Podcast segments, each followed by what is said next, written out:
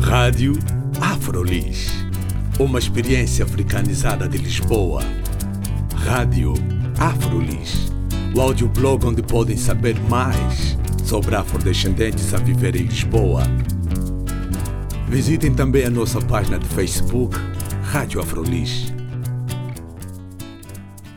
Olá, o meu nome é Carla Fernandes. Bem-vindos e bem-vindas à Rádio Afrolis. Hoje vamos falar sobre misturas e culturas com Nina Fung, cantora moçambicana a viver em Lisboa. O seu projeto mais recente chama-se Sal, Pimenta e Cacau, onde as misturas musicais são feitas com amigos de Angola e Moçambique. It's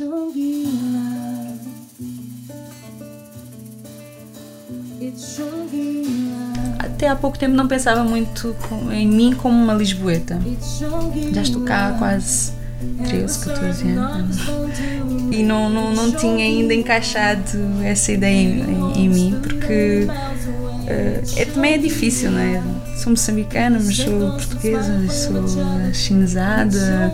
Qual é que é realmente a minha identidade? E em quando estou, quando vou agora a Moçambique, as pessoas perguntam, ah, não voltas, não é? Já estás lá, já és lisboeta, já tens sotaque. E eu sinto-me ofendida, não, moçambicana, não me tirem o direito de querer voltar e de querer manifestar a minha moçambicanidade. E quando estou cá, alguns amigos meus, porque não é visível, não é? Os lisboetas às vezes esquecem-se que eu tenho esta mistura e assumem-me como português e isso também, por outro lado, também me ofende. Não, eu não sou de cá, cá não assumam que eu sei os filmes que vocês viram e as músicas que vocês ouviram porque não tive essa, esse mesmo crescimento.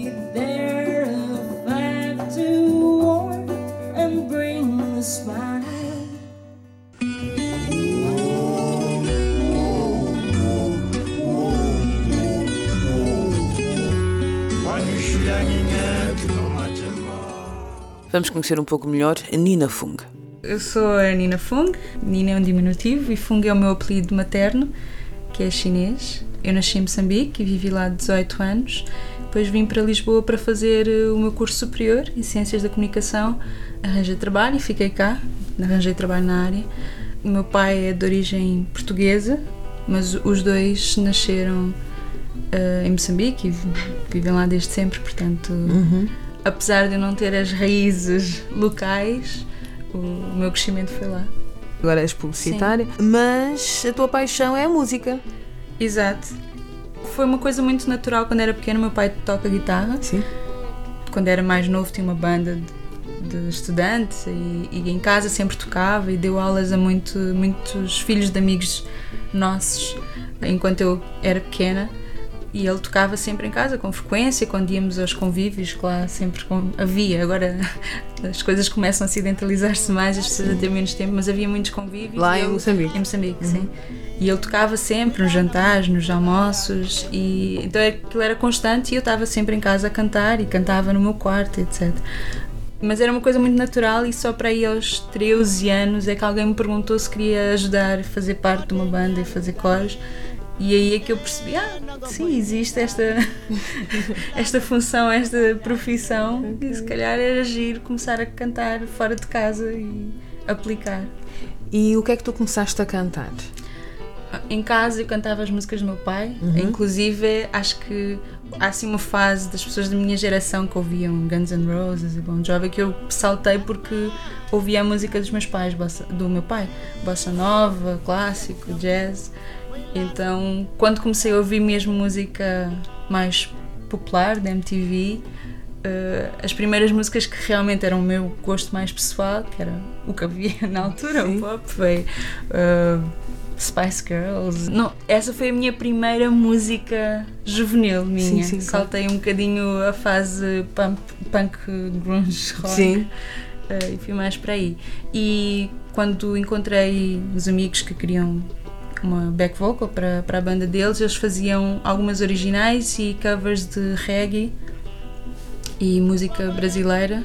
Uh, alguma popular, mas muito reggae brasileiro também. Uhum. E foi nisso que eu comecei. De vez em quando surgia assim uma abertura para eu cantar algumas músicas como lead vocal e o mais fácil porque era o que eu ouvia era também o pop então Sim. a minha primeira música foi uh, da Natalie Imbruglia Torn depois quando eu vim para, para cá para Portugal uh, eu não tinha muitos contactos no mundo musical não, ou quase nenhum mas conheci a Selma Wamus hum.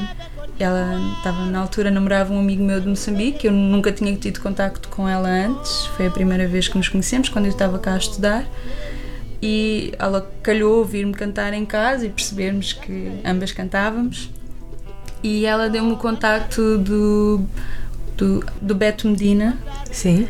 que era dos Blackout e estava num, num uh, álbum a sol que ele lançou há uns anos, agora já não me lembro há quanto tempo. Pois, há bastante, uh, provavelmente. E ele tinha gravado um álbum, mas queria começar a promovê-lo e não tinha muita gente disponível para fazer os back vocals que estavam gravados e a Selma na altura acho que não tinha disponibilidade e deu-me como referência e foi uma das primeiras coisas que eu fiz. Isso além de, mesmo com ela e mais dois amigos dela, agora que também já são meus amigos, uhum. uh, fizemos um. Foi uma banda sem muita duração, mas que gravou muito e, e deu para conhecer pessoas e iniciar um Sim. bocadinho este percurso musical cá em Lisboa, que eram os Soul Divers e fazíamos covers de New Soul. Tu trouxeste-me aqui três CDs. Sim.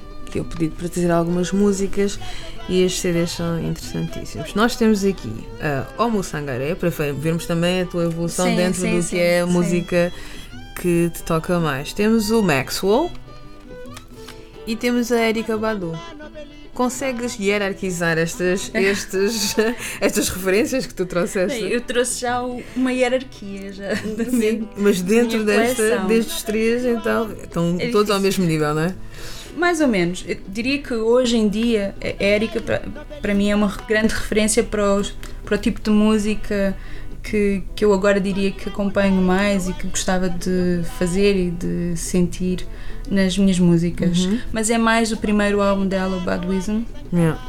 Porque o que ela tem feito agora, apesar de ser fantástico, a voz dela ser sempre constantemente fabulosa, uh, é um bocado mais eletrónica e eu sinto um bocadinho menos identificada. Ok. Uhum. O Maxwell para mim foi uma descoberta que continua a ser eh, de grande referência. Acho que ainda há muita pouca gente a conhecê-lo fora se calhar do âmbito uh, norte-americano e de quem e realmente soul, gosta só de soul. De resto, não é muito comunicado para fora.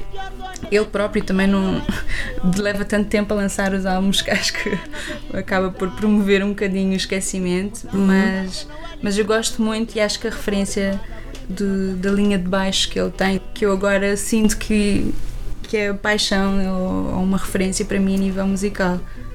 E esta grande senhora, a Homo Sangaré? Que eu já não me lembro muito bem como é que eu comecei, quem é que me apresentou a ela, mas uh, há poucos anos, diria menos de 10 anos, comecei a, a perceber que se calhar esta minha uh, origem moçambicana, mas mistura de outros países, uh, fazia com que eu não tivesse tanto conhecimento sobre Moçambique e sobre a África. E tenho estado muito mais atenta ao que acontece a nível artístico, uh, procurar alguns sites e blogs, porque acho que também, se calhar, é um defeito mais dos palopes, nós não nos aculturamos muito dos, do que é feito em África e conhecer outras, outros jovens artistas. Uhum. E eu achava que era um defeito comum, mas quando agora quando entro nesses sites percebo que há muita gente a investir e a partilhar Uh, se calhar são mais. Há muitos sul-africanos, há alguns mais uh, nigerianos, etc. Uh, eh, mas realmente, amigos meus moçambicanos, angolanos, cabo-verdianos, não vejo muito a ter este conhecimento universal ou afro-divergente. Tu, tu queres dizer de música e músicos, músicos dentro do continente? pintura, fotografia. Uh, de roupa também, produtos culturais sim. afro, a partilha de produtos culturais afro. E, e tenho estado a, tentar conhecer mais e há uma revista que eu descobri há pouco tempo, porque na LX Factory há uma barraquinha que vende revistas internacionais, que Sim. é o Brown Book, uhum. que é um bocadinho mais orientado para o África um, árabe. Okay. Mas de vez em quando tem coisas um bocadinho mais abaixo de Etiópias e Burkinas Faso, etc. Uhum. E, e tenho estado também, sempre que possível, compro e tentar aculturar um bocadinho mais e ver o que é que as outras pessoas fazem, uh, porque realmente às vezes dizemos que, não, que há pouca coisa a fazer, a ser feita, pouco investimento cultural, mas se calhar nós é que também não nós é falta de conhecimento, não, é? não, não, não lhes damos também muita oportunidade para eles se espalharem. Ou se calhar eles espalham-se entre eles no seu universo e eu é que estou fechada, uhum. alguns. Mas essa é uma sensação que tu tens que é o que acontece mais dentro dos PALOP, entre os PALOP. Digo não isto porque partilha... é o meu convívio direto, não é? Sim. O meu convívio direto é mais com os africanos dos PALOP. Sim. E, e, entre nós não, eu não sinto muito essa discussão e os meus amigos de Moçambique, mesmo dentro de Moçambique, sinto muita falta de, de nos conhecermos uhum. melhor. Eh, eu não sei uh, citar as línguas todas que existem, não sei citar uh, as diferentes uh, tipos de música, tipos de dança, mesmo comida. Sim. Às vezes temos essa, esse buraco. Fica um bocado dividido nas regiões, não é? Se sim, uma pessoa sim. é de Maputo, uma pessoa é de Pemba. E mesmo, uma... há uma coisa que nós, que se calhar, reparamos agora. Antigamente, a capelana tem sido agora uma coisa mais na moda, não é? Sim mas existe desde sempre e é bonita desde sempre. Mas só agora é que desenvergonhámos-nos um pouco e toda a gente quer adotar e usar e transportar o tecido africano e ter orgulho nisso. E eu acho que é isso também é um processo que está a acontecer agora. Estamos a perceber que afinal conhecemos pouco e, e, e manifestamos pouco, enfim, exibimos pouco. E isso também, para ti, Nina, também é um processo que está a acontecer agora em termos musicais, não é? Também. Quando sim. falaste da Almo Sangaré, que querias descobrir sim, mais um pouco sim. dos. Uh... Sim, eu, eu também tive ligado um bocado, porque eu tive um namorado marroquino uhum. e comecei, tive um período enquanto namorámos que fui muito a Marrocos e, e debatia muito como é, ele era berber ainda por cima, uhum. então é um bocado mais isolado, origens nómadas e de vez em quando eu tinha tempo para pensar na, naquela diferença que é o norte da África, árabe e o, e o sul, e mesmo entre eles, porque ele, há, uma, há um núcleozinho de descendentes de escravos negros que eram levados para esse uhum. norte da África arabizado. E mesmo lá eu também sentia assim uma diferença cultural e mesmo de tratamento, de vez em quando, entre eles. Mas a música era uma coisa que, que os unia um bocadinho porque eles não só gostam de alguma música árabe, mas hum, existe os uh, Tinariwen, uh, que é do. Ah, a música do deserto, sim, né? do deserto, do deserto, do deserto que unifica um bocadinho, e mesmo a música berber, há, há festivais de música berber dos Gnawa, uhum. uh, que todos eles têm bastante orgulho.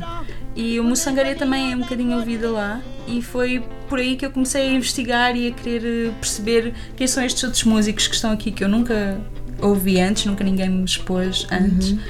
E quando ouvi foi. A revelação. Sim, brutal. E quando fui, fui ao CCB tive a sorte, tenho tido a sorte, ao estar aqui agora a viver em Portugal, de poder ir ver muito destas pessoas que são, têm sido tornado de referência para mim já fui ver o Baseco Cuiaté, fiz questão, fui assim sozinha numa quinta-feira, mas uhum. tinha que ir ver porque tinha descoberto há um ano ou dois e, e para mim ele, ele, também tem assim uma, uma presença uh, uhum. musical muito forte.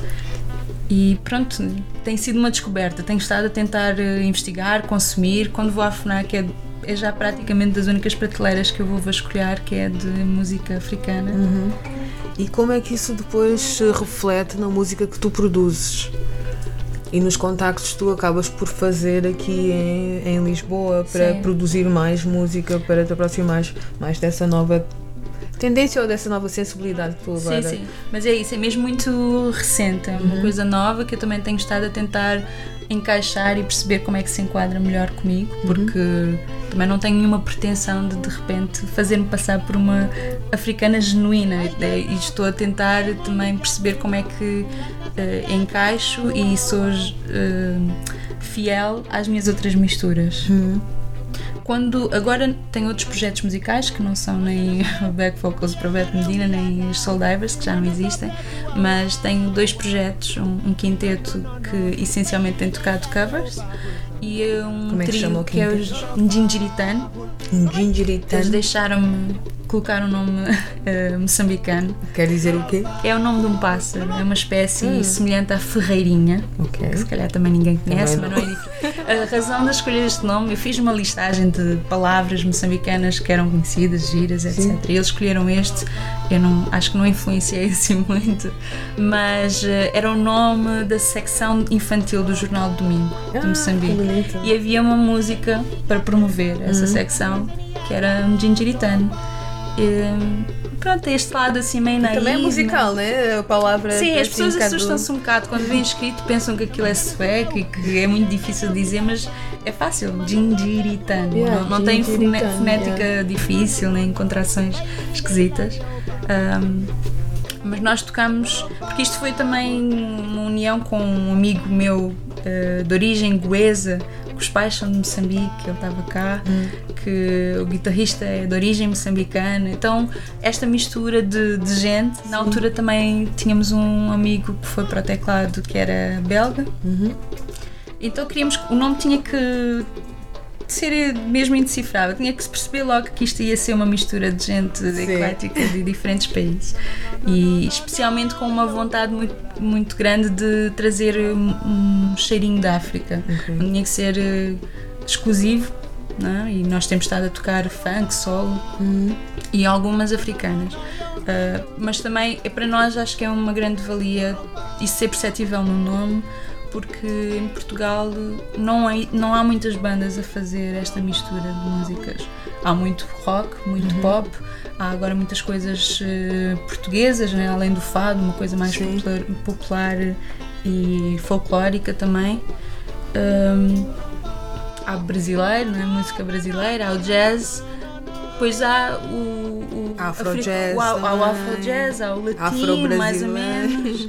há o, os, há, há pouco sol, há algum, mas esta mistura do soul com afro Sim. e funk acho que surgiu pouco. É música que nós gostamos, não foi nada estratégico para sim, preencher sim. nenhum buraco, nenhuma lacuna, mas é a música que nós gostamos e, e, e queremos investi-la. Já tivemos alturas em que as pessoas pediam-nos músicas mais comerciais, mas não é isso que nós queremos. Queremos dar música uh, que nós gostamos às pessoas. Sabemos que existe um grupo que se calhar é pequeno, mas que também gosta desta música e, e que também há de querer ter esta uhum. uh, possibilidade. Sim, então esse é um, é um dos projetos, o Gingeritano. Exato. Disse bem, Gosto. gosto. Agora qual é o outro? O outro é um trio, sal, pimenta e cacau, uma coisa mais minimalista, mais acústica, com o mesmo guitarrista que trabalha comigo no Gingeritano. Sim.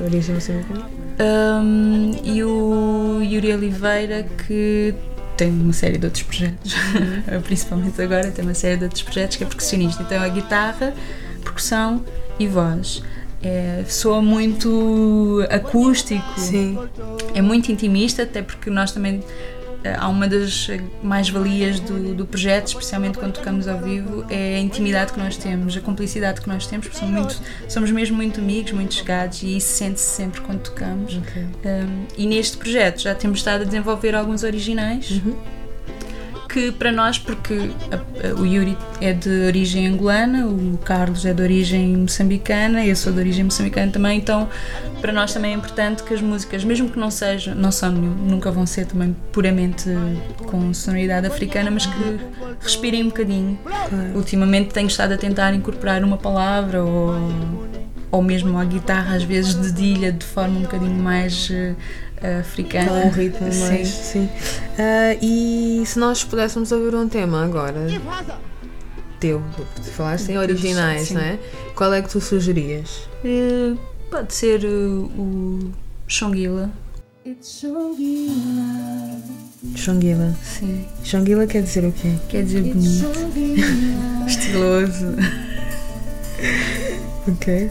Normalmente quando alguém está assim bem vestido, está, está com bom ar no, no, slang juvenil, nós dizemos ah, estás maninho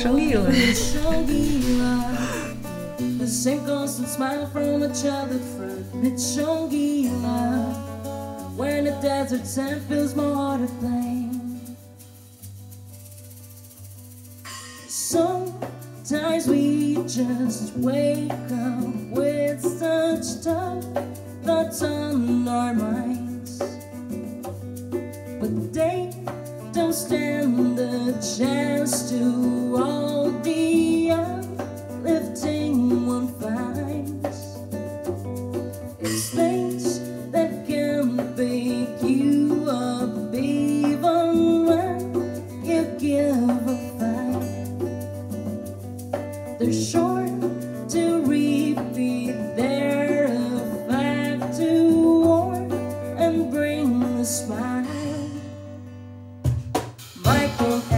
Smell, Michael has a sound. Might just be a taste, a touch that melts you down.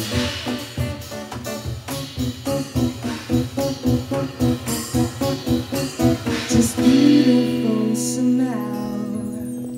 E esta música que nós vamos ouvir agora, como é que tu desenvolveste depois? Um, ela chama-se Mamã na África. Uh, inicialmente ia-se chamar Mamã África.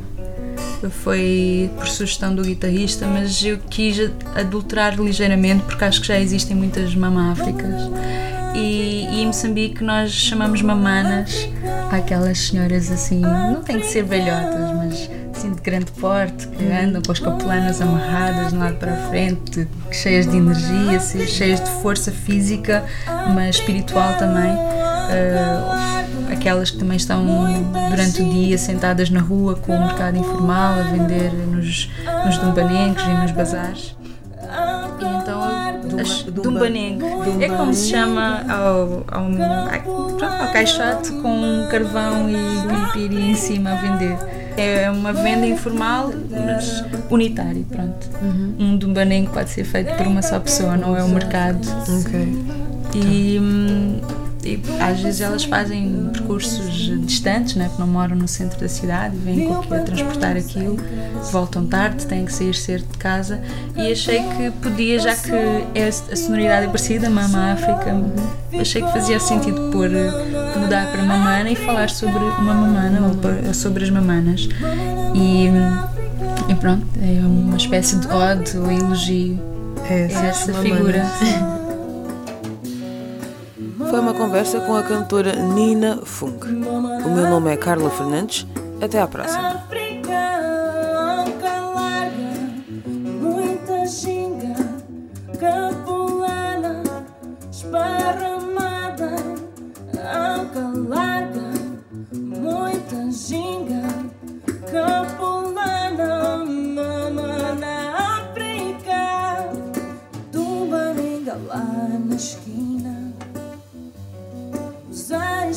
Não tem vitrina, oh. Pernas como sereia divina Amendoim ou manga em pilha Dançou,